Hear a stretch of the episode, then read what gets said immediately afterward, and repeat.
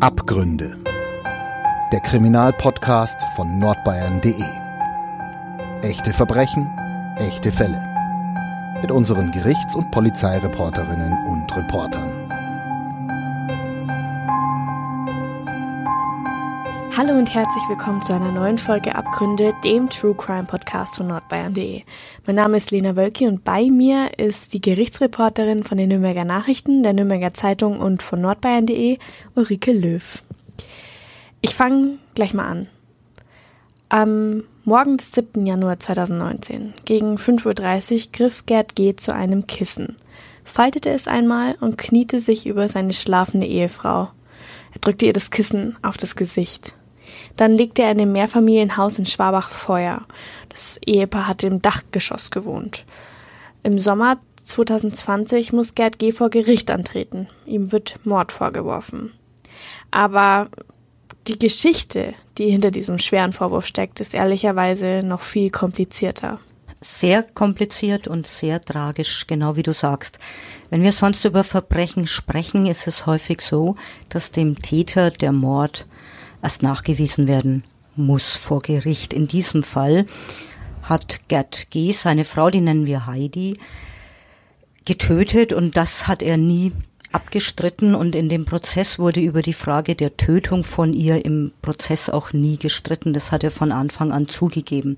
Die große Frage ist eine andere, war eine andere, nämlich konnte man überhaupt von einem Verbrechen sprechen? Die Frage, die sich stellte, war nämlich die, ob Gerd G. seine sterbenskranke Frau töten durfte, weil sie ihn möglicherweise darum gebeten hat oder nicht. Und wir gehen jetzt mal noch einen Schritt zurück, hat sie ihn überhaupt darum gebeten, sie zu töten? Also die Hörerinnen und Hörer, ihr merkt's schon alle, wir sprechen heute wirklich über die großen Themen des Lebens, nämlich Liebe und Tod. Und wir sprechen darüber, ob es möglich ist, ob es erlaubt ist, jemanden beim Suizid zu assistieren. Hier gleich mal vorab. Zu Wort kommen wird auch Frau Susanne Siemen, Psychiaterin und Oberärztin im Südklinikum Nürnberg.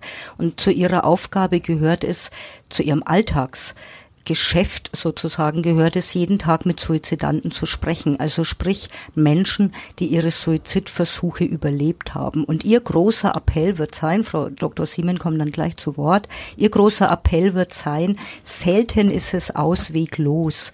Und Suizid heißt immer dann, eine sehr schöne Formulierung, dass man sein Leben so wie es ist nicht fortsetzen möchte, aber nicht sein Leben beenden, sondern nur ein anderes Leben. Und hier nochmal für alle, die jetzt zuhören und vielleicht traurig sind oder gar von Depressionen geplagt, es gibt einen Ausweg aus den Tunneln, lassen Sie sich bitte helfen. Und damit können wir gern, liebe Lena, zu unserem Fall kommen. Das Landgericht Nürnberg-Fürth hat wochenlang über diesen Fall verhandelt. Wer stand denn da vor Gericht? Also du hast jetzt die betroffene Heidi und Gerd G. genannt.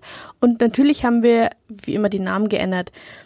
Was kannst du uns denn über dieses Ehepaar erzählen? Der Herr G., Gerd G., ist 60 Jahre alt, als er im Sommer 2020 vor der 19. Strafkammer des Landgerichts Nürnberg-Fürth Platz nehmen musste. Er ist des Mordes angeklagt, weil er Heidi, also seine Frau, erstickt hat. Er ist in Schwabach aufgewachsen, hat dort Abitur gemacht und ist nach dem Gymnasium, also nach dem Abi, erstmal ein paar Monate ins Ausland. Er ging damals nach Ägypten und nach Israel, dann hat er studiert und später bei einer Firma in Schwabach angefangen. Er hat also seine Heimatstadt nie verlassen. Bei seinem ersten Arbeitgeber lernt er seine erste Ehefrau kennen, nicht die Heidi, denn diese erste Ehe ist gescheitert und um die Jahrtausendwende hat er dann wieder eine Frau kennengelernt. Ja, nämlich seine zweite Ehefrau, Heidi. Das ist auch die Frau, die er dann 20 Jahre später tötet und als Mörder vor Gericht angeklagt wird. Genau, und auch Heidi war bereits früher schon einmal verheiratet.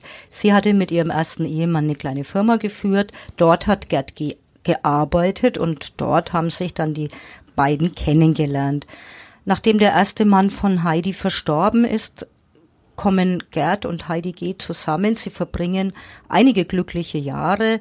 Sie heiraten auch. Und dann wird aber Heidi G. sehr, sehr schwer krank und zieht sich aus der Firma zurück. Beide finden in ihren zweiten Partnern die Liebe ihres Lebens, könnte man praktisch so sagen, doch die Krankheit wird dann zum zentralen Thema. Also auch die Gesundheit von dem Gerd G. ist schwer angeschlagen. Er arbeitet trotzdem weiter. Und er wird, das kommt dann später in der Verhandlung sehr ausführlich zur Sprache, von Kollegen und von Bekannten und Freunden in seinem Berufsleben als äh, Mann beschrieben, der unheimlich zuverlässig ist, sehr loyal gegenüber Kollegen. Er hatte bereits mit Mitte 20, also als junger Mensch, schon eine leitende Funktion. Er gilt als jemand, der anderen hilft, der immer Verantwortung übernimmt und immer für andere einsteht und einspringt. Er lebt mit Heidi, seiner geliebten Frau, ein solides Leben. Beide trinken wenig Alkohol, nur aus Genuss gelegentlich. Sie gehen gern essen. Sie haben viele Freunde, einen großen Freundeskreis. Sie reisen gerne, mehrfach auch nach Australien. Allerdings, Gerd G. treibt überhaupt keinen Sport. Er ist ziemlich übergewichtig. Also vor Gericht saß damals wirklich kräftiger Mann. Er hat Bluthochdruck, geht ja oft einher. Und 2018 erleidet er einen Herzinfarkt. Selbst das war ihm kein Zeichen oder nicht Zeichen genug, sich um seine Gesundheit zu kümmern.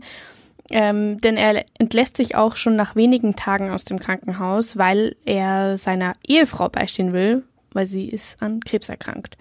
Er, der immer für andere da ist, nimmt sich einfach nicht die Zeit für eigene Arzttermine. Genau, wie du sagst, die Selbstfürsorge für sich selbst, da ist er schlecht. Im Schauen und Achten auf seine Heidi ist er sehr gut, vielleicht zu gut. Im Jahr 18 lässt dann auch noch seine Sehkraft nach, er bekommt grauen Star in beiden Augen, also was, was gut behandelbar und leicht operierbar ist, aber er kann nicht mehr gut Auto fahren, lässt diesen grauen Star nicht behandeln. Und jetzt braucht er ständig Hilfe von Freunden, kann auch nicht mehr allein einkaufen gehen. Und noch viel, viel schlimmer für ihn ist, dass er seine Heidi nicht mehr allein zum Arzt bringen kann. Und der beste Freund der beiden spielt jetzt auch Chauffeur, hilft dem Gerd G., fährt ihn und die Heidi zum Arzt, aber der Gerd G. will weiterarbeiten und da will er eben nicht rund um die Uhr diesen Freund beanspruchen und fährt dann mit dem Taxi in den Betrieb. Ja, und das klingt jetzt wirklich nicht so gut. Ja, also die Stimmung ist tatsächlich trostlos. Seit einigen Jahren litt Gerd G. auch unter einem Nabelbruch und auch diesen hat er unbehandelt gelassen. Als er dann im Sommer 2020 im Gerichtssaal Platz nehmen musste, hat, ist sein Bauch sehr prall, wie so ein Fußballzeichen dieses unbehandelten Nabelbruchs. Aber am meisten hat er eben drunter gelitten, dass es seiner Frau so schlecht gegangen ist. Als er im Gerichtssaal Platz nahm, ist er ja tot. Du hast mir gesagt von deinem Gespräch mit der Psychiaterin, die geliebte Frau krank, die Lebensführung eingeschränkt. Solche Belastungen haben dann bei ihm zu einer Depression geführt. Genau. Die äh, Krebs war so das zentrale Thema, das wie eine dunkle Wolke über diesem Paar schwebt und drückt, schwebt es zu leicht gesagt, also richtig die runterdrückt. Und die Heidi kennt es. Ihre Schwester ist im Jahr 2015 an Krebs verstorben. Ihre Mutter ist einem Krebsleiden erlegen und der im Fall war es Unterleibskrebs und die Heidi hat das mitbekommen. Die hat nämlich ihrer Mutter zur Schmerzbehandlung Morphium verabreicht. Und auch ihr erster Mann ist einem Krebsleiden erlegen. Bei ihm war es Lungenkrebs. Und trotzdem beschreiben Zeugen, also Freunde von Heidi G., die Frau dann bei Gericht als unheimlich offen, als lebensfroh, als humorvoll und als sehr kommunikativ. Es klingt jetzt für mich so ein bisschen, als hätte sie ihr Schicksal irgendwie angenommen. Oder? Ja, das kann man, denke ich, genau so sagen. Zumindest wurde sie als Frau beschrieben, die sich über ihr Schicksal nicht beklagt hat. Also in eigenen vier Wänden mag das anders sein, aber im Bekannten- und Freundeskreis hat die nicht gejammert, sondern im Gegenteil, die hat ihre Kontrolluntersuchungen, ganz im Gegensatz zu ihrem Mann auch, die hat die Arztbesuche sehr ernst genommen, hat also ihre Kontrolluntersuchungen, die Behandlungstermine bei ihrem Onkologen regelmäßig wahrgenommen, vereinbarte Termine nie abgesagt. Aber wie gesagt, man, wie kann man schon in eine Beziehung reinschauen? In der Hauptverhandlung, in der Beweisaufnahme ist klar geworden, dass beide eine sehr harmonische Ehe geführt haben, sich sehr geliebt haben und großen Respekt voreinander hatten. Und ganz sicher kann man sagen, ähm, dass es zu dieser Tragödie nicht hätte kommen müssen.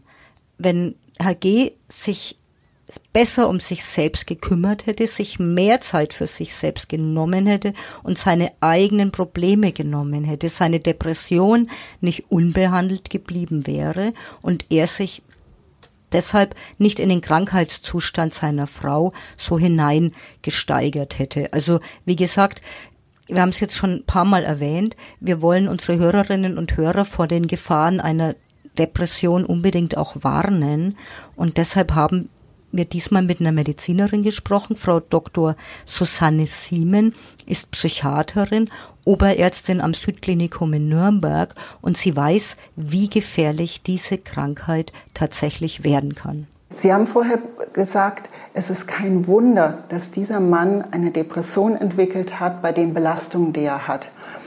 Und dabei ist es eigentlich das Wunder, dass viele Menschen keine Depression kriegen, obwohl sie hohe Belastungen haben. Und das zeigt, eine Depression ist eine eigenständige Erkrankung. Die hat ihre Risikofaktoren, die können, kann durch Belastungen ausgelöst werden. Er hat ja auch mal einen Herzinfarkt. Ja, auch ein Herzinfarkt ist ein Risiko, ähm, eine an einer Depression zusätzlich zu erkranken. Mangelnde Selbstfürsorge, das sehen wir hier ja sehr deutlich. Er hat sich nie Hilfe gesucht, er hat gemeint, alles selber schaffen zu müssen. Das sind alles sicherlich Risikofaktoren an einer Depression zu erkranken. Eine Depression ist eine Erkrankung, wir könnten sagen, wo das Gehirn starr wird. Ähm, oder ich sage auch oft eine Energiemangelkrankheit, keine Energie, irgendwas richtig zu fühlen, keine Energie zu denken, klare Lösungen zu finden, sondern das Gedenk die Gedanken, sagen die Betroffenen immer wieder, gehen immer im Kreis, immer im Kreis, immer wieder grübeln und zwar zwanghaft. Und so kann ich keine Lösung finden. Und das Gefährliche an der Depression ist es, dass ich dann immer eingeengter bin, einfach keine Perspektive sehe, sehe innerlich, keine Hoffnung sehe, keine Möglichkeit sehe. Vielleicht in dem Fall möglicherweise keine Hoffnung für meine Frau, dass es der gut gehen könnte oder ein gutes Sterben gelingen könnte mit dieser Krebserkrankung. Keine Hoffnung für mich selber, dass ich jemals glücklich werde. Und das Gefährliche ist bei der Depression dann diese suizidale Einengung, dass ich die einzige, plötzlich so eine Idee habe, so eine Einengung, die einzige Chance ist, ich sterbe oder wir sterben. Das Schwierige ist, wenn ich so eingeengt bin und in dem Falle hier bei dem Herrn niemals auch gelernt habe, mir Hilfe zu holen, nie geübt habe, mir Hilfe zu holen, dann ist das natürlich, kommt das noch erschwerend dazu. Aber dann hole ich mir einfach keine Hilfe mehr, sondern habe das Gefühl, es, es, hilft ja sowieso nichts. Niemand kann mir helfen, niemand kann meiner Frau helfen. Es gibt nur noch den einzigen Weg und das ist der Tod. Und dass das so sehr zu Depressionen gehört, zeigen Zahlen, die, ja, von denen wir wissen, 15 Prozent aller Menschen, die an einer Depression erkranken, sterben an Suizid. Über 70 Prozent aller Menschen, die an einer Depression leiden, haben solche Gedanken immerhin, ja, sich das Leben, Leben nehmen zu wollen. Das heißt, es ist eine Erkrankung, die wir gut behandeln können, zum Glück, wenn ich mir Hilfe hole. Aber wenn ich sie mir nicht hole, ist es eine potenziell tödlich verlaufende Erkrankung. Wenn wir mit unseren jetzt äh, gesunden Maßstäben drangehen, dann könnte ich natürlich sagen, Mensch, jetzt reiß dich mal zusammen oder doch, es gibt doch Lösungen, freu dich mal, komm, jetzt find eine Lösung. Das Gemeine ist, das geht nicht in der Depression. Das ist so ähnlich, als ob Sie jemanden, der einen Beinbruch haben, dann reiß dich doch mal zusammen und lauf auf dein Bein, dann wird es schon wieder. Nein, wird es nicht, sondern das gehört operiert oder wenigstens in Gips und ruhig gelagert, ja, bis der Knochen wieder zusammengewachsen ist. Ähm, wenn wir davon ausgehen, das ist eine Energiemangelkrankheit, ja, oder eine Krankheit, wo das Gehirn starr wird, nicht mehr plastisch ist, sondern ja, in der Starre verharrt immer den gleichen Gedanken, dann habe ich einfach nicht die Energie, meine Gedanken daraus zu bewegen, anders zu denken. Ich habe nicht die Energie, um fühlen zu können. Und Sie merken, in meinem Versuch, Ihnen das mit unserer normalen Sprache zu erklären, das ist eigentlich nicht wirklich zu begreifen. Eine Patientin, der es dann besser ging, sagte mir, sagen Sie mal, warum hatte ich solche Gedanken immer? Ja? Die spielen jetzt gar keine Rolle mehr. Die sind einfach weg. Und ich glaube, das ist wichtig für Außenstehende. Also wie Frau Dr. Siemen gesagt hat, Betroffene können sich nicht zusammenreißen. Es ist vielleicht, wenn man vergleicht mit einem Menschen, der sich das Bein gebrochen hat, zu dem kann man auch nicht sagen, jetzt reiß dich mal zusammen und lauf da mal hin, kann er halt nicht mehr. Und ebenso wenig kann sich jemand, der unter einer Depression leidet, aus diesem Tunnel, in dem er sich befindet, herausreißen. Und es passt auch zur Urteilsbegründung, da lese ich mal einige Sätze vor. Der Angeklagte, Gemeindesgard G., sorgte sich seit 2008 um seine Ehefrau. Die Behandlung eigener Erkrankungen oder die wirtschaftlichen Belange des Betriebes stellte er hinten an. Er begleitete Heidi G. regelmäßig zu den Terminen bei ihren Hausärzten und bei dem Onkologen. Unter anderem ging er seit 2017 auch zu den Behandlungen der Chemotherapie und der Strahlentherapie mit. Er kümmerte sich um den Haushalt und versuchte durch eine den Vorlieben seiner Ehefrau angepasste Speisenzubereitung deren Gewichtsverlust zu begegnen. Mit zunehmender Krankheitsdauer und Verschlechterung des Zustandes seiner Ehefrau steigerte er sich in diese Sorge zunehmend hinein. Sein Blick auf das Leben verengte sich spätestens ab Herbst 2018 zunehmend auf die Erkrankung seiner Ehefrau sowie eine von ihm zunehmend negativ beurteilte mögliche Prognose für diese und ein mögliches weiteres gemeinsames Leben. Ende der Urteilsbegründung und da sehen wir, das klingt, als hätte sich Gerd G. in einem Tunnel befunden. Die Krankheitsgeschichte von Heidi G. ist ja auch tatsächlich furchtbar tragisch und ich kann mir gar nicht vorstellen, dass die Frau auch, wenn sie gleichzeitig total tapfer war, nicht auch mal geklagt oder gejammert hat. Also das wäre eigentlich ja ganz normal. Ähm, aber du hast schon gesagt, Uli, dass sie ihre Mutter, ihre Schwester und ihren ersten Ehemann durch Krebserkrankungen verloren hat. Und ihre eigene Krankheitsgeschichte beginnt im Jahr 2008. Sie hat eine Hüft-OP und 2012 erleidet sie einen Herzinfarkt. 2013 bekommt sie einen dreifachen Bypass. Dann befällt ein bösartiger Tumor ihr Lymphgewebe. Sie geht regelmäßig zu Ärzten. Das ist die Zeit, in der sie von Freunden noch als stark und lebensbejahend beschrieben wird. Angehörige oder Freunde, die jemand gut kennt, die merken ja, Mensch, früher, früher konnte ich ihn aufheitern, früher hatte er an dem Spaß. Und komisch, jetzt ist er völlig verändert, ganz anders, als ich ihn kenne. Ich denke, das sollten so Warnsignale sein. Und sagen, Mensch, du, irgendwas stimmt nicht mit dir soll ich mal mitkommen, dass du mal zum Hausarzt gehst, dass der dich vielleicht auch körperlich durchcheckt, dass wir einfach mal gucken, was da los ist. Das ist so der erste Schritt. Manchmal hilft es vielleicht nicht gleich, wenn ich mir hier den Herrn G. vorstelle, der wäre bestimmt nicht unbedingt mitgekommen, wenn ich gesagt habe, komm, wir gehen mal zum Psychiater. Mhm. Aber wenn ich gesagt habe, er hätte als Freund, als Angehörige, irgendwas stimmt nicht mit mir, geh doch mal zum Hausarzt. Soll ich mitkommen, dich begleiten? Hm, dann wäre natürlich die Kunst, dem Hausarzt auch von den eigenen Beobachtungen erzählen. Gerade in Corona-Zeiten schwierig, wenn man vielleicht nicht mit darf und der andere das nicht möchte. Aber ähm, möglichst diesem Arzt auch vermitteln, ich mache mir Sorgen, der ist völlig in seiner Persönlichkeit verändert. Mhm. Und ich glaube, es hilft zu sagen, es ist keine Schwäche ja, wenn du dir Hilfe suchst, sondern mh, mm, ich glaube, wir brauchen ein Bewusstsein, dass es Mut bedarf und Stärke bedeutet, wenn ich mir Hilfe suche. Heidi G nimmt ihre Krankheit an. Sie geht, wie gesagt, regelmäßig zu Ärzten. Sie unterzieht sich Therapien. Und für das Ehepaar sieht es zeitweilig so aus, als könnten sie die Krebserkrankung tatsächlich in Schach halten. Rein optisch Heidi G. ist zierlich wie ein kleines Vögelchen. Also Gerd G., wir hatten es ja gehört, dass in der Urteilsbegründung darauf abgehoben wird, dass er für seine Frau gekocht wird. Und im Lauf des Jahres 2018 ist es beiden gelungen, dass sich ihr Gewicht wieder stabilisiert hat. Sie wiegt dann 45 Kilo bei einer Größe von 1,55, also wirklich wie ein kleiner Spatz, man kann sich's ja gut vorstellen.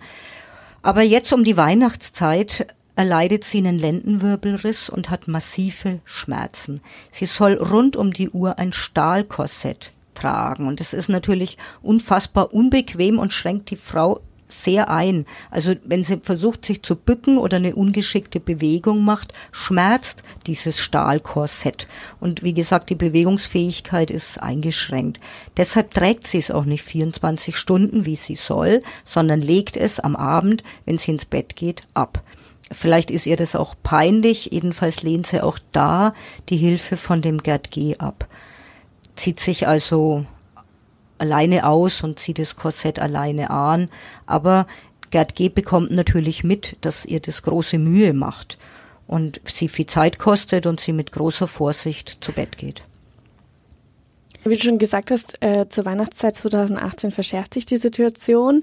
Es sieht da so aus, als sei der Krebs zurück und Anfang Januar soll Heidi G. wieder in die Röhre geschoben werden. Und vor diesem CT, vor dieser Computertomographie und der Suche nach neuen Metastasen hat das Ehepaar richtig Angst.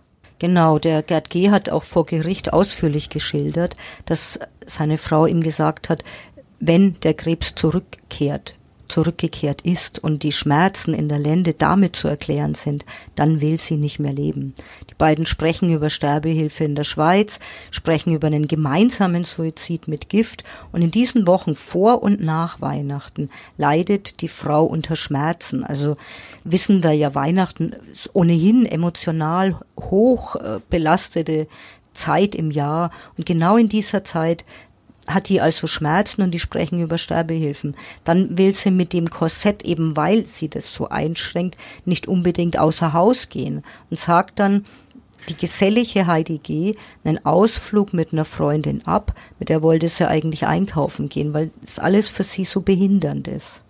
Und das ist auch die Zeit, in der sie sich immer stärker an ihre eigenen vier Wände zurückzieht und auch sie ist depressiv verstimmt. Also sie lehnt, sollte wieder ein Rezidiv festgestellt werden, eine erneute Strahlenbehandlung ab. Sie schluckt Schmerzmittel und bestimmt kann man Gerd G. glauben, dass sie damals immer wieder äußert, dass sie ja nicht mehr kann und vielleicht sogar auch nicht mehr will. Mhm. Und da gilt es jetzt auf jedes Wort zu achten. In der Urteilsbegründung heißt es nämlich eineinhalb Jahre später eine Augenblicksstimmung, eine verzweifelte Augenblicksstimmung, aber kein ernsthafter Todeswunsch. Ich schwenke gerade, Entschuldigung, meinen Gedanken ab. Ich behandle viele Mütter so in der Schwangerschaft, im ersten Lebensjahr des Kindes nach der Geburt und die denken, ich bin einfach eine schlechte Mutter und sehen oft nicht, ich eine, habe eine Depression und Wochenbettdepression, die gut behandelbar ist in den meisten Fällen und brauche einfach Behandlung. Und, oder auch hier, der Mann sieht, er hat eine belastende Lebenssituation. Ja? Er hatte einen Herzinfarkt, er kann nicht gucken, er hat auch körperliche Risikofaktoren, seine Frau ist krebskrank. Ähm, und er hat nie geübt, sich Hilfe zu suchen und fühlt sich da völlig alleingelassen wahrscheinlich. Also das sind reale Belastungen und das wird von den Betroffenen und aber auch von Angehörigen und Freunden oft gesehen. Das ist eben die Belastung und damit komme ich klar, muss ich klarkommen. Und die erkennen oft nicht, dass sie selber in diesem ganz persönlichkeitsverändert sind und eine Erkrankung haben, eine Depression haben.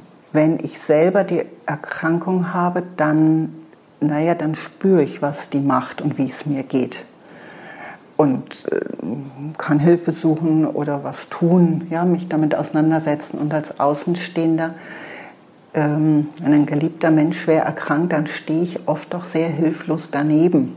Ja. Wenn ich denn jetzt an den Herrn G. denke, wie Sie ihn geschildert haben, mit seinem hohen Verantwortungsgefühl, so ein Macher, der immer für andere tut. Und vor so einer Krebserkrankung, da kann er selber nichts tun. Ja, da können Ärzte helfen, vielleicht Pfleger helfen, Palliativteam helfen. Aber er selber kann den Krebs ihr nicht nehmen. Er weiß auch nicht, wie es ihr in dem Moment geht. Er kann sich einfühlen, aber da stand er sicherlich oder stehe ich als, wenn ich allgemeiner spreche, als Angehöriger oft sehr, sehr hilflos daneben. Ja, ich kann vielleicht aufheitern, was Schönes machen, jemand Trost spenden, aber ich kann nicht die Erkrankung nehmen. Und wenn ich dann noch dazu an einer Depression erkrankt bin, dann sehe ich das mit einer hohen Wahrscheinlichkeit sehr schnell, sehr ausweglos. Dann ist das sicherlich dieses Gefühl nochmal verstärkt, ganz sicher. Du hast schon gesagt, wir sprechen heute über die großen Themen des Lebens, die Liebe und den Tod. Hier hat ein Mann seine Frau getötet und trotzdem ist die Frage, ob wir wirklich über ein Verbrechen sprechen. Das Landgericht Nürnberg-Fürth hat mehrere Wochen verhandelt in der Beweisaufnahme, also tatsächlich akribisch versucht, mit Hilfe von Zeugen zu rekonstruieren, wie war die Stimmung und was ist wirklich geschehen. Wie gesagt, der Gerd G. hat zugegeben, dass er seine Frau erstickt hat. Er hat nach der Tat selbst diesen Notausgangssuizid äh, wählen wollen, hat Schlaftabletten geschluckt, hat die Wohnung angezündet, also Dachgeschosswohnung in einem Mehrfamilienhaus und hat sich neben seine Frau gelegt. Das sind jetzt die Fakten, aber viele Fragen sind eben trotzdem offen geblieben. Nämlich, warum hatte die Heidi G. noch ein Treffen mit einer Freundin geplant? Warum hatte sie einen Arzttermin geplant, wenn sie doch eigentlich sterben wollte? Und können sich die Richter wirklich auf die Aussage von dem Angeklagten Gerd G. verlassen, was die entscheidenden Gespräche und die Sterbeabsichten von seiner Frau betrifft? Also, jetzt mal ganz plakativ gesagt, ich kann mich als Mörder immer natürlich darauf zurückziehen, dass ich sage, ich wollte ja nur Sterbehilfe leisten, derjenige wollte sterben. Was mache ich dann als Gericht, um das zu klären. Und auch dazu haben wir einen Experten gefragt, nämlich Friedrich Weidner, den Justizsprecher am Oberlandesgericht Nürnberg. Also zunächst liegt hier kein sogenanntes Töten auf Verlangen vor, denn das würde voraussetzen, dass die Kammer sich davon überzeugt hat, dass ein ausdrückliches und ernsthaftes Verlangen, so steht es im Gesetz, vorlag seitens der Ehefrau, dass sie getötet wird. Eine sogenannte Tötung auf Verlangen hat man hier nicht. Und dann hat man einen zunächst mal normalen Totschlag. Ein Mensch ist getötet worden und es kommen eben hier besondere Merkmale dazu, nämlich dass der Heimtücke, die Frau versah sich ja keines Angriffs, sie lag im Bett, sie schlief und wurde dann getötet und deshalb hat hier die Kammer einen heimtückischen Mord angenommen. Der grundlegende Tatbestand ist 212 Strafgesetzbuch, der sogenannte Totschlag, Freiheitsstrafe von 5 bis 15 Jahren. Immer dann, wenn man einen Menschen tötet, bewusst oder jedenfalls die Tötung auch billigend in Kauf nimmt, wird das als Totschlag bestraft. Ein Mord liegt nur dann vor, wenn man besondere Merkmale hat. Klassiker sind die Heimtüge, die Habgier, vielleicht auch die sogenannte Mordlust. Dann wird man wegen Mordes schuldig gesprochen, zu einer lebenslangen Freiheitsstrafe verurteilt. Das bedeutet, dass man vor einem Ablauf von 15 Jahren überhaupt keine Chance hat, entlassen zu werden. Ab dann hat man eine Chance. Das ist also keinesfalls so, dass man nach 15 Jahren bei Mord automatisch entlassen wird. Das ist falsch. Dann gibt es aber auch noch Tatbestände, die die Tötung, ja, wir sprechen juristisch davon, privilegieren. Das eine ist ein sogenannter minderschwerer Fall, wenn man aus bestimmten Gründen, zum Beispiel aus Zorn, also durch eine bestimmte Provokation zu der Tat gebracht wird oder auch andere mindere Umstände vorliegen, dann kann man die Strafe hier mildern. Letzten Endes soll geklärt werden, ob die Person, die getötet wurde, tatsächlich dieses ernsthafte Verlangen hatte. Und da sind die Anforderungen wirklich sehr, sehr streng. Denn sonst könnte man tatsächlich ja immer auf die Idee kommen und im Nachhinein sagen, gut, das war der Wunsch der getöteten Person, gerade wenn eine Tötung im Nahbereich passiert und das ist ja sehr häufig der Fall. Deswegen muss man das sehr einzeln prüfen und hier im konkreten Fall konnte man es nicht feststellen. Über Sterbehilfe wird ja öffentlich sehr viel diskutiert. Einerseits wird Respekt vor der Selbstbestimmung gefordert, also auch das Recht auf den eigenen Tod. Andererseits wird davor gewarnt, den Suizid zu erleichtern. Ja, und hierzu hat sich das Bundesverfassungsgericht sehr klar positioniert. Natürlich hat jeder Mensch die Freiheit, sich das Leben zu nehmen, das eigene. Es ist ein Ausdruck des Selbstbestimmungsrechtes aus dem Grundgesetz. Dieses Recht schließt auch ein, auf die freiwillige Hilfe von Dritten zurückzugreifen. Ärzte können Patienten auch Hilfestellungen geben, sich selbst zu töten. Allerdings muss der Patient dieses aus freiem Willen selbst falls es ein Schmerzmittel ist, eine Tablette ist, selbst nehmen. Aber natürlich muss man an der Stelle auch immer unbedingt sagen, wir können das ja nachfühlen. Würde eine Freundin, würde ein Freund zu mir sagen, ich will aus dem Leben treten, dann würde ich zu dem natürlich nicht sagen, ja, das darfst du, das ist dein gutes Recht, sondern zuerst würde ich natürlich und jeder andere ja auch sagen, Mensch, wie kann ich dir helfen? Willst du wirklich und ist es dein Ernst und Vielleicht würde ich appellieren, dass derjenige sich helfen lässt von einem Facharzt, von einem Psychologen, von einem Psychiater. Vielleicht wäre ja nur die berufliche Situation oder private Liebeskummer, sonst was, in dem Moment ein, wir erinnern uns, Augenblicksverzweiflung, aber ja keine langfristige. Grundsätzlich bleibt aber eben festzuhalten, aus juristischer Sicht lässt sich nicht allgemein sagen, dass Sterbehilfe jetzt grundsätzlich immer erlaubt ist. Und auch dazu erklärt uns Friedrich Weidner die unterschiedlichen Arten der Sterbehilfe. Strafrechtlich wird eben die Relevanz der Sterbehilfe diskutiert. Man kann unterscheiden die indirekte, die passive und die aktive Sterbehilfe. Indirekte Sterbehilfe bedeutet, dass man jemandem zum Beispiel Medikamente gibt, um starke Schmerzen zu lindern, aber möglicherweise die auch zu einer gewissen äh, Verkürzung des Lebens führen. Es kommt immer sehr stark auf den Patientenwillen an. Wenn das mit Einwilligung des Patienten geschieht, dann muss man sagen, dass die indirekte Sterbehilfe in der Regel, Ausnahmen gibt es natürlich, immer straflos ist. Ich gehe jetzt mal zu dem anderen Teil, nämlich zur aktiven Sterbehilfe. Die wird bestraft. Also wenn jemand ausdrücklich das verlangt, da kommt ja auch der Paragraph 216, eben dieses Töten auf Verlangen ins Spiel. Aktive Sterbehilfe ist in der Regel immer strafbar. Dann gibt es die passive Sterbehilfe, die mit Sicherheit am schwersten zu bewerten ist, da kommt es nämlich sehr, sehr stark auf den Willen des Patienten an. Um diesen Willen festzustellen, ist manchmal sehr einfach, wenn er noch lebt, wenn man mit ihm oder ihr noch kommunizieren kann. Ganz anders schaut es natürlich aus, wenn jemand eine Patientenverfügung getroffen hat, jetzt aber sich selber nicht mehr artikulieren kann. Da muss man gucken, was ist der mutmaßliche Wille. Da gibt es auch im bürgerlichen Gesetzbuch mittlerweile eigene Regelungen. Da muss ein Betreuer eingeschaltet werden, ein Betreuungsrichter eingeschaltet werden. Also das ist ein sehr, sehr schwieriges Thema, diese passive Sterbehilfe. Aber wenn es vom Willen gedeckt ist, wenn die Einwilligung vorliegt, führt auch dies zu einer Straflosigkeit. Ja, und um hier nochmal den äh, Bogen zu schließen, ich finde es wichtig, dass wir bei diesem Thema nicht nur an Schwerkranke denken. Suizid bedeutet ganz häufig auch ein Versagen von sozialen Bezügen, Einsamkeit oder gar Isolation. Und Isolation war vielleicht auch der Grund, warum Gerd G. seine geliebte Heidi getötet hat. In der Beweisaufnahme damals war zwar zu hören, dass sie einen sehr großen Freundeskreis hatten und viele Freunde, aber sich in den letzten Lebensmonaten aufgrund seiner Depression auch massiv zurückgezogen haben. Sie haben sich nicht mehr ausgetauscht.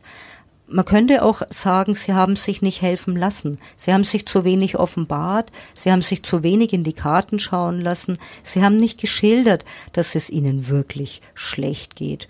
Und gefangen in diesem Gedankenkarussell, in diesem Drehkreisel hat sich der Gerd G. wohl auch nicht mehr vorstellen können, dass seine Frau doch noch einen positiven Verlauf in ihrer Krankheit erleben darf. Und da hat er eben geschildert, dass sie ihn gebeten hat, mach mich weg. Ein Sterbewunsch, den er ihr vielleicht auch hätte ausreden können. Vielleicht war sie verzweifelt und ihr Todeswunsch aber doch nicht so ernsthaft. Genau, und das ist auch die Argumentation im Landgericht. Die Heidi G. hat ihre Überlegung, ob sie eventuell sterben möchte, nur für diesen konkreten Fall durchgespielt, dass der Krebs tatsächlich zurückgekehrt war. Ob dies zutrifft, das weiß sie an dem frühen Morgen des 7. Januar 2019, als der Gerd G. sie erstickt. Da weiß sie das nicht und auch er weiß das nicht. Wenn wir es nochmal in Daten fassen, wird's klarer. Im Dezember leidet die Heidi G. höllische Schmerzen aufgrund des Risses in einem Lendenwirbel. Und aufgrund dieser Schmerzen mutmaßt sie oder sie hält es für möglich, dass der Krebs zurückgekehrt ist und sagt, Gerd, wenn das so ist, wenn der Krebs zurückgekehrt ist, wenn nochmal mache ich das nicht mit Chemotherapie, Strahlenbehandlung, dann will ich sterben, aber sie weiß es nicht. Und sie macht, und das ist das Entscheidende, sie macht die Arzttermine für den Januar aus. Für Wochen im Voraus vereinbart sie die Termine, um wirklich dem auf den Grund zu gehen, was habe ich, worunter leide ich. Und das ist noch nicht geklärt, ob der Krebs tatsächlich zurückkehrt, als er sie tötet. An ja. jenem 7. Januar. Wir erinnern uns an den Anfang, der Tag, an dem sie in ihrem Bett erstickt wird und ihr Gerd G. ein Kissen auf das Gesicht drückt. Genau. Und eineinhalb Jahre später, darüber sprechen wir, steht er vor der Schwurgerichtskammer am Landgericht Nürnberg-Fürth. Ja, weißt du, was mir aufgefallen ist? Den hm. Begriff haben wir noch nie ge richtig geklärt. Also das Wort klingt für mich ja nach Geschworenen, aber die haben wir ja nicht mehr in Deutschland. Ich kenne das jetzt zum Beispiel aus Kinofilmen oder wenn man jetzt an Prozesse aus den USA denkt, zum Beispiel äh, den Mordprozess gegen O.J. Simpson, also den Footballstar, oder auch als äh, Michael Jackson wegen Kindesmissbrauchs angeklagt wurde. Das waren ja richtige Medienspektakel und da erinnere ich mich schon auch immer an Geschworene, aber ich kenne sie zumindest jetzt nicht aus Deutschland. Ja, jetzt tatsächlich, Lena, wo du sagst, das Wort Schwurgericht führt schon bisschen in die Irre und wir haben es noch nie erklärt. In den USA ist es so, dass vor jeder Hauptverhandlung, also bevor die Hauptverhandlung beginnt, die Beweisaufnahme, wie wir hier sagen, beginnt in den USA mit der Auswahl der Jury. Also zwölf Geschworene werden von der Staatsanwaltschaft und der Verteidigung ausgewählt. Das bedeutet immer, dass die Verteidigung und die Staatsanwaltschaft natürlich überlegen, welcher Geschworene passt für diesen Fall, wer ist am ehesten auf meiner Seite. Okay, aber ähm, Geschworener, kann das dann grundsätzlich jeder werden? Ja, Geschworener, wie du sagst, kann grundsätzlich jeder werden und die haben in den USA übrigens eine ziemlich große Macht. Also die Richter leiten dort nur die Verhandlungen, aber über schuldig oder nicht schuldig entscheiden dort allein die Geschworenen tatsächlich. Wir hatten in ähnlicher Form übrigens auch Geschworenengerichte bis Mitte der 20er Jahre in Deutschland. Und das Wort Geschworene hat's überlebt bei uns sozusagen und ist in dem Wort Schwurgerichtskammer kommt es ja noch durch. Und eine Schwurgerichtskammer ist immer dann zuständig, wenn es um Mord und Totschlag geht, also um die besonders schweren Verbrechen. Und so eine Schwurgerichtskammer ist als große Strafkammer besetzt. Das heißt, drei Berufsrichter und zwei Schöffen. Schöffen wäre so das Pendant zu den Geschworenen. Kann in Deutschland jeder werden. Es ist ein Ehrenamt. Man muss zwischen 25 und 69 Jahre alt sein und darf keine juristische Ausbildung haben. Wie wäre es, wenn wir einfach ähm, dazu ein paar Infos in die Show Notes packen? Das ist eine gute Idee. Also vielleicht, wie man Schöffin oder Schöffe werden kann. Mhm. Da schaut doch einfach mal nach. Ja, und dann können wir ja gedanklich zurückspazieren ins Schwurgericht am Landgericht Nürnberg-Fürth, das, wie gesagt, mit drei Berufsrichtern und zwei Schöffen tagt, als Gerd G. hier sitzt. Am 2. Januar bestätigt Heidi G., da sind wir stehen geblieben, ihren Termin zur Computertomographie. Offen ist noch, hat sie einen Lendenwirbelriss und was ist die Ursache? Geht zum Knochenschwund oder geht zum Knochenkrebs? Ist der Krebs zurück oder hat sie sich verletzt? Zu Neujahr ist sie noch ganz offen, telefoniert mit ihren besten Freundinnen, wünscht alles Gute fürs nächste Jahr und berichtet von dieser bevorstehenden Untersuchung. Aber Gerd G. hat mittlerweile jede Hoffnung verloren.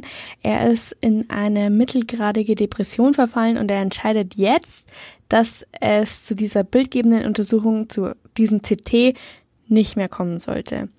Es war G., der beschloss, dass das Leben seiner Frau jetzt nicht mehr lebenswert war und gegen seine Kraft hat die gerade noch 40 Kilogramm leichte Heidi G. an jedem Morgen einfach gar keine Chance mehr gehabt.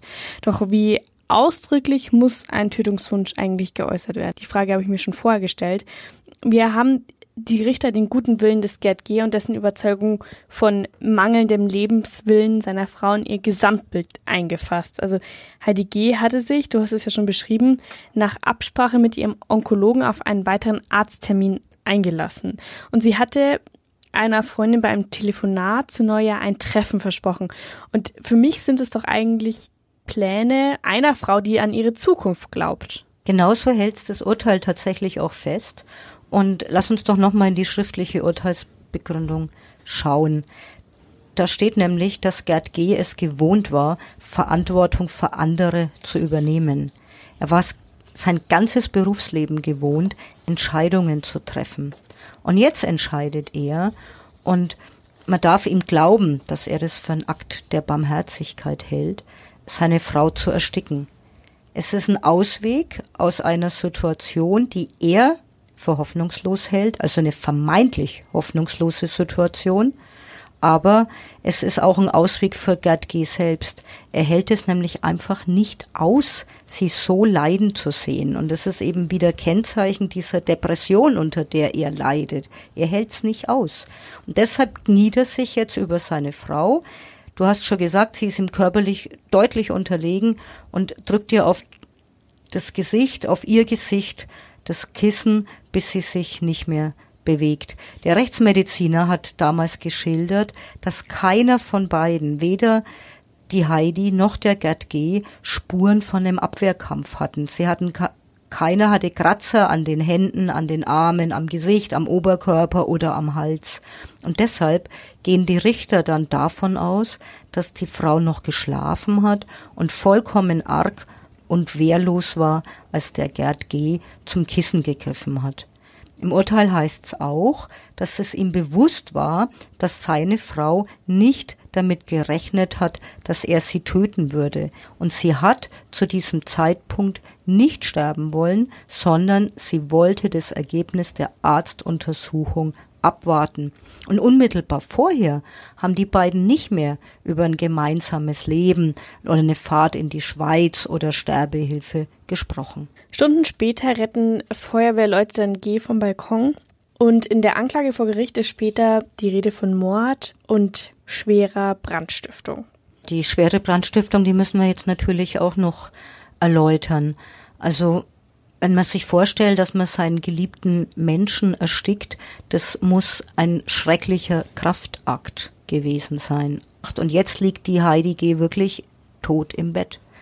Und jetzt hat er angefangen, sich zu überlegen, wie er ihr folgt. Er greift, hat mehrere Plastikflaschen, also so Wasserflaschen, die jeder kennt, in der Mitte durchgeschnitten, sechs Stück. Die benutzt er jetzt wie Schüsseln. Also er hat sie, wie gesagt, durchgeschnitten und den unteren Teil, da füllt er Spiritus hinein, fixiert diese Plastikschüsseln mit der Eisklebepistole an unterschiedlichen Stellen in der Wohnung. Eine hat er auf einen Stützbalkon unter dem Dachfirst geklebt. Brandsätze sozusagen und diese und noch einige Kerzen verteilt er jetzt im ganzen Schlafzimmer online nimmt er noch Kontakt mit einem Freund auf und kommuniziert über eine Darlehensschuld. Das will er auch noch in Ordnung bringen. Gratuliert noch zum Geburtstag. Dann kocht er sich eine Tasse Kakao, da mischt er Schlafmittel hinein und zwischen 7.14 Uhr und 7.30 Uhr entzündet er diese Spiritusschalen und die Kerzen und dann legt er sich ins Bett zu seiner geliebten Frau. Boah, das sind echt tragische Bilder, die ich da jetzt ähm, vor Augen habe. Und es wird ja noch viel schlimmer. Also er erwacht dann gegen 10 Uhr, also ungefähr zweieinhalb Stunden später. Im Schlafzimmer ist mittlerweile eine enorme Hitze entstanden und er kriecht reflexartig aus dem Wohnzimmer auf den Balkon. Er will sich nämlich dann vor dem Feuer und vor allem der Hitze und den giftigen Rauchgasen in Sicherheit bringen. Ja, und wir müssen uns ein Mehrfamilienhaus in Schwabach vorstellen. Das, die sind nicht allein in diesem Haus. Es ist etwa 10 Uhr vormittags, als der Gerd G. sich auf den Balkon rettet und der Brand wird jetzt von Nachbarn aus dem zweiten Stock bemerkt. Dieser Nachbar wählt den Notruf und um 10.25 Uhr trifft jetzt die Feuerwehr ein. Die Feuerwehrleute brechen die Wohnungstür auf und im Wohnzimmer herrscht schon eine Temperatur von mehreren hundert Grad Celsius und ein Schwelbrand ist entstanden, der wird jetzt gelöscht. Der G liegt bewusstlos auf dem Balkon und dort retten ihn die Feuerwehrleute. Glücklicherweise, der Brand hätte ja viel, viel Schaden anrichten können, aber glücklicherweise wird kein weiterer Mensch, kein einziger Nachbar in diesem Haus verletzt. Aber es kommt trotzdem zu massiven Schäden, Sachschäden. In der Dachgeschosswohnung von Heidi und Gerd G. wird auf 80.000 Euro beziffert. Die Wohnung darunter, die Feuerwehr löscht beschädigt dann die Wohnung durch Löschwasser. Da ist später die Rede von 30.000 Euro Schaden und am Dach beziffert man den Sachschaden auf 40.000 Euro, also wirklich enorme Summen. Und der Gerd G. wird im Klinikum nun drei Tage im künstlichen Koma gehalten. Der Mann hat Verbrennungen erlitten. Er erwacht, ist verzweifelt. ist verzweifelt darüber, dass sein Suizid fehlgeschlagen ist, ist tief betroffen über den Tod seiner Frau und will ausdrücklich keinen Rechtsanwalt, keinen Strafverteidiger. Also der Mann ist wirklich verzweifelt. Nach verschiedenen Gutachten stellten die Richter damals fest, dass sich Gerd G. aufgrund seiner Depression nicht mehr steuern konnte. Seine Schuldfähigkeit war deshalb zum Zeitpunkt der Tat erheblich eingeschränkt. Das betrifft eben diesen Zeitpunkt, als er die Heidi G. getötet hat und auch den Zeitpunkt, als er den Brand gelegt hat. Am Ende wird er schuldig gesprochen. Mord in Tateinheit mit schwerer Brandstiftung lautet das Urteil. Und dafür gibt es natürlich nur eine Strafe, nämlich lebenslang grundsätzlich. Die Ausnahme liegt hier vor. Die 19. Strafkammer verhängt eine Freiheitsstrafe von sieben Jahren, also eine zeitig begrenzte Strafe. Unser Strafgesetz kennt eigentlich nur einen Fall der sogenannten Punktstrafe und das ist tatsächlich die lebenslange Freiheitsstrafe bei einer Verurteilung wegen Mordes. Ansonsten gibt es immer sogenannte Strafrahmen, innerhalb derer man dann die Strafe festlegen muss, je nachdem, wie man die Tat da einordnen kann. Aber auch diese Punktstrafe, diesen Strafrahmen lebenslang sozusagen, den kann man verschieben bei bestimmten Umständen. Im konkreten Fall war es so, die Kammer ging von verminderter Schuldfähigkeit aus und dann verschiebt sich auch hier der Strafrahmen auf fünf bis 15 Jahre. Und in diesem Rahmen war jetzt die Kammer der Auffassung, dass diese sieben Jahre angemessen sind, aufgrund der Einzelumstände eben genau dieser Tat. Wir haben es gehört. Menschen mit Depression erleben großes Leid und verlieren durch ihre Erkrankung häufig jede Hoffnung. Dieser Zustand, man hört es ja immer wieder, empfindet man dann sehr verständlich als unerträglich und so kann der Wunsch entstehen, nicht mehr leben zu wollen. Daher unser Appell. Wer selbst an Suizid denkt oder Menschen kennt, die er für gefährdet hält, sollte sich unbedingt ärztliche Hilfe suchen man sollte auch nicht glauben, dass man vielleicht zu übergriffig ist, wenn man mit Freunden ehrlich spricht. Ich denke, man sollte versuchen, Hoffnung zu geben und solche Themen auch mal ansprechen. Es gibt eine Seelsorge, die ist rund um die Uhr sieben Tage die Woche zu erreichen. 0800 111 0111. Ja, unbedingt. Sorge kann man nämlich teilen. Und wir veröffentlichen die Nummer auch nochmal in den Show Notes. Ja, damit sind wir am Ende unserer Folge. Und weißt du, was ich hoffe? Ja. Dass der Mann im Gefängnis Hilfe gefunden hat und dass zumindest ein Leben gerettet werden konnte. Dann halten wir es kurz. Wir hören uns in zwei Wochen wieder. Bis dahin. Tschüss. Tschüss.